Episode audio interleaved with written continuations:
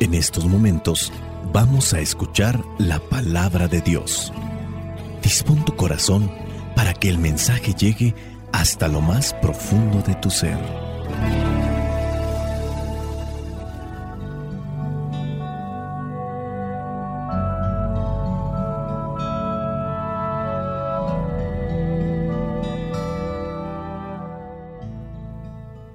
El Evangelio que la iglesia nos presenta para el día de hoy corresponde a Mateo capítulo 5 versículos del 17 al 37.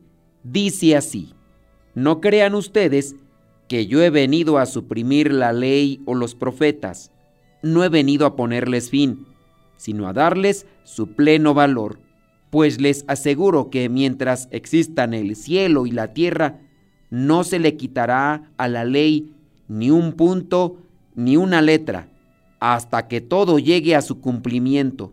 Por eso, el que no obedece uno de los mandatos de la ley, aunque sea el más pequeño, ni enseña a la gente a obedecerlo, será considerado el más pequeño en el reino de los cielos. Pero el que los obedece y enseña a otros a hacer lo mismo, será considerado grande en el reino de los cielos. Porque les digo a ustedes que si no superan a los maestros de la ley y a los fariseos en hacer lo que es justo ante Dios, nunca entrarán en el reino de los cielos. Ustedes han oído que a sus antepasados se les dijo, no mates, pues el que mate será condenado. Pero yo les digo que cualquiera que se enoje con su hermano, será condenado. Al que insulte a su hermano, lo juzgará la Junta Suprema, y el que injurie gravemente a su hermano, se hará merecedor del fuego del infierno. Así que, si al llevar tu ofrenda al altar te acuerdas de que tu hermano tiene algo contra ti, deja tu ofrenda allí mismo delante del altar y ve primero a ponerte en paz con tu hermano entonces podrás volver al altar y presentar tu ofrenda. Si alguien te lleva a juicio, ponte de acuerdo con él, mientras todavía estés a tiempo para que no te entregue al juez, porque si no, el juez te entregará a los guardias y te meterán en la cárcel. Te aseguro que no saldrás de allí hasta que pagues el último centavo. Ustedes han oído que se dijo, no cometas adulterio, pero yo les digo que cualquiera que mira con deseo a una mujer ya cometió adulterio con ella en su corazón. Así pues, si tu ojo derecho te hace caer en pecado, sácatelo y échalo lejos de ti. Es mejor que pierdas una sola parte de tu cuerpo y no que todo tu cuerpo sea arrojado al infierno. Y si tu mano derecha te hace caer en pecado, córtatela y échala lejos de ti. Es mejor que pierdas una sola parte de tu cuerpo y no que todo tu cuerpo vaya a parar al infierno. También se dijo, cualquiera que se divorcia de su esposa debe darle un certificado de divorcio, pero yo les digo que si un hombre se divorcia de su esposa, a no ser en el caso de una unión ilegal, la pone en peligro de cometer adulterio, y el que se casa con una divorciada comete adulterio. También han oído ustedes que se dijo a los antepasados, no dejes de cumplir lo que hayas ofrecido al Señor bajo juramento. Pero yo les digo simplemente no juren, no juren por el cielo, porque es el trono de Dios, ni por la tierra, porque es el estrado de sus pies, ni por Jerusalén, porque es la ciudad del gran rey, ni juren ustedes tampoco por su propia cabeza, porque no pueden hacer blanco o negro ni un solo cabello. Baste con decir claramente sí o no, pues lo que se aparta de esto es malo. Palabra de Dios. Te alabamos, Señor. Señor Jesucristo, nuestro divino Salvador. Gracias te damos por tu infinito amor. Te escuchamos en la palabra te recibimos y adoramos en la Eucaristía, te servimos en los hermanos.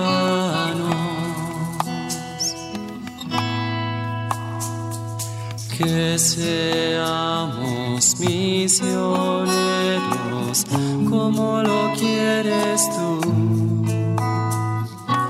enseñando a los hombres el fuego de tu amor.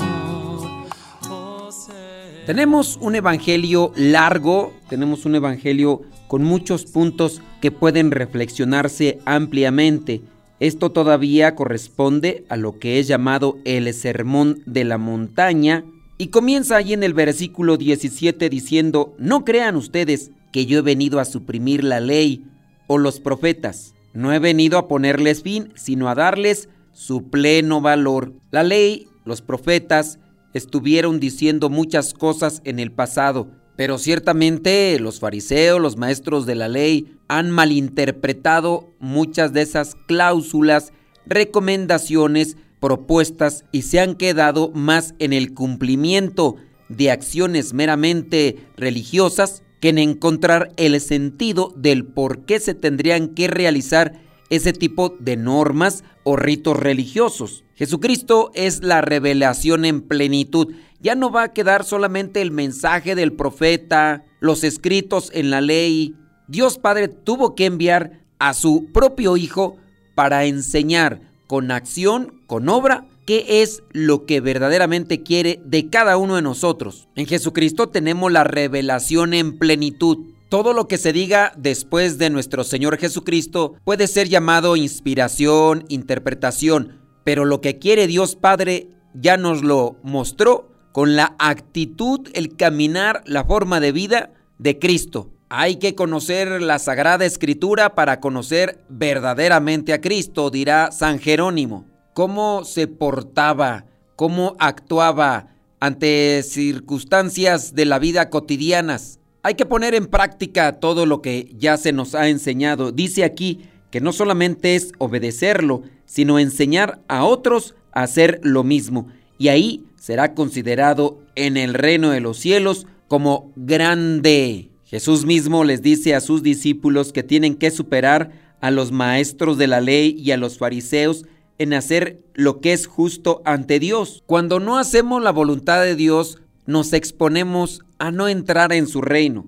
Y ahí mismo lo dice en el versículo 20. ¿Y cómo voy a saber yo qué es lo que Dios quiere que haga? Pues una forma de saberlo es conociendo su palabra. Y ahí es donde yo me puedo estar escuchando un tanto muy fastidioso, haciendo constantemente invitación a participar de las pláticas donde se reflexiona la palabra de Dios no es solo y únicamente donde se estudia o se analiza en un contexto teológico, no, reflexionar la palabra de Dios, pero aquí hay que buscar a alguien que nos pueda dar una orientación sana, recta, porque ustedes ahora mismo en internet se pueden encontrar a una gran cantidad de personas que tienen mucha lengua, poco estudio poco conocimiento de la Sagrada Escritura y muchas mentiras y distorsiones. Eso sí, mucha lengua, mucha astucia para engañar a las personas, para confundirlas e incluso para poder engancharlas. Hasta se podrá decir, qué bonito hablan esas personas, cuánta verdad tienen. Pero me pregunto, ¿cómo podrás tú decir que esas personas tienen verdad cuando tú mismo no tienes conocimiento de la misma Sagrada Escritura o de la sana doctrina.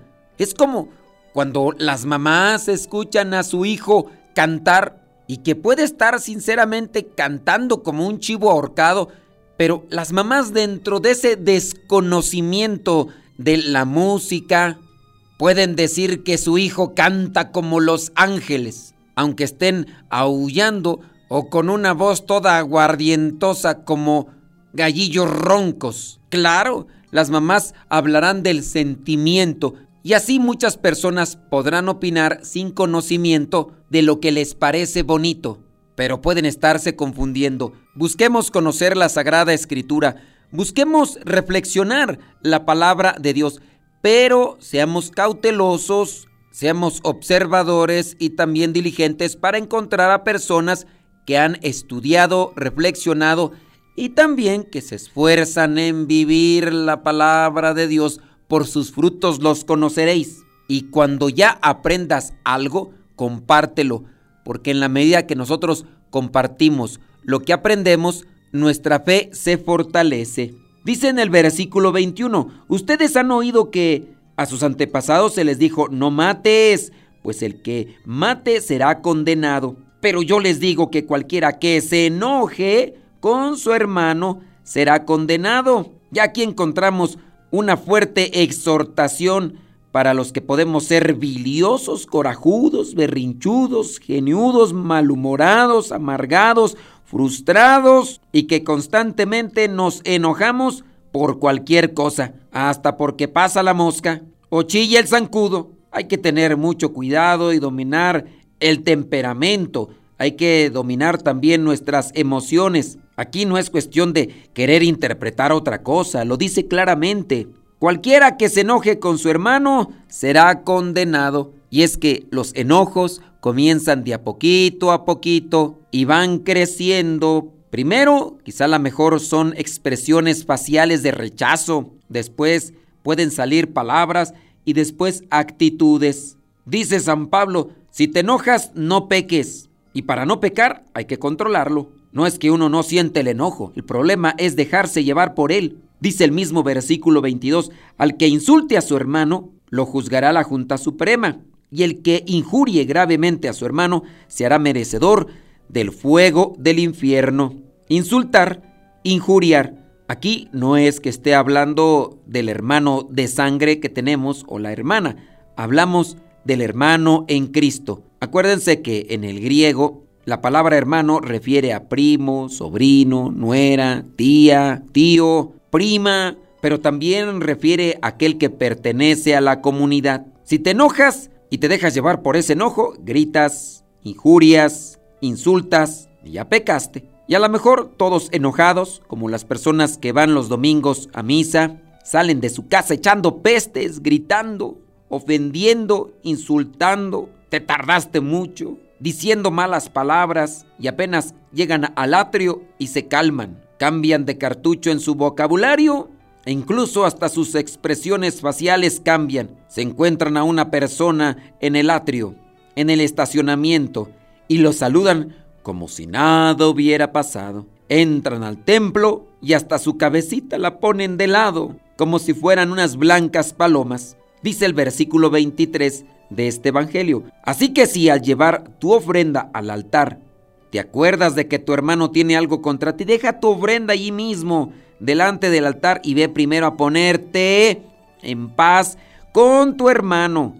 Entonces podrás volver al altar y presentar tu ofrenda, llegar al templo, a la capilla, a la parroquia, y poner una cara como que no ha pasado nada, no es correcto, hay que estar en paz, hay que tranquilizarse, hay que ponerle paz a nuestras palabras y a nuestro corazón. Si alguien te lleva a juicio, ponte de acuerdo con él mientras todavía estés a tiempo. Cuidado los que dejamos avanzar los enojos, los berrinches, los odios, porque después se hacen crónicos. He sabido de personas que se han enojado, se han molestado, se han distanciado, se han aborrecido y han dejado pasar el tiempo, tanto así que incluso después hasta ni se acuerdan por qué se enojaron, pero sí saben que tienen una enemistad a muerte con aquella persona que puede ser incluso hasta su familiar.